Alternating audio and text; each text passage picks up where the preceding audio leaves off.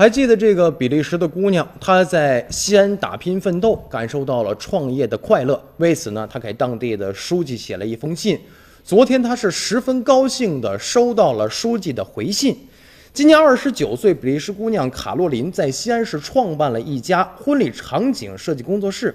为了表达在西安创业的快乐，卡洛琳日前特意给省委常委、市委书记王永康写了一封信。令人激动的是，永康书记给了他回信。昨天呢，西安市外事侨务办公室收到了永康书记的委托，把这个信呢就转交给了卡洛琳。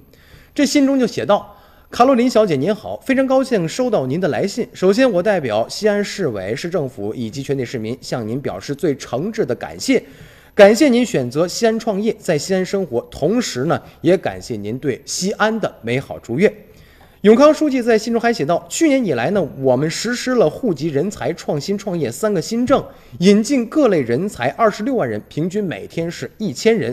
今年引进了人才是四十七点五万人，平均每天四千五百人。西安正在成为海内外青年人向往的一个创业热土，各类企业投资兴业的热点城市，吸引了很多像您一样的新西安人来这里创业生活。”那么收到。回信以后，卡洛琳自然是非常的高兴。没想到能够收到书记的回信，太高兴了。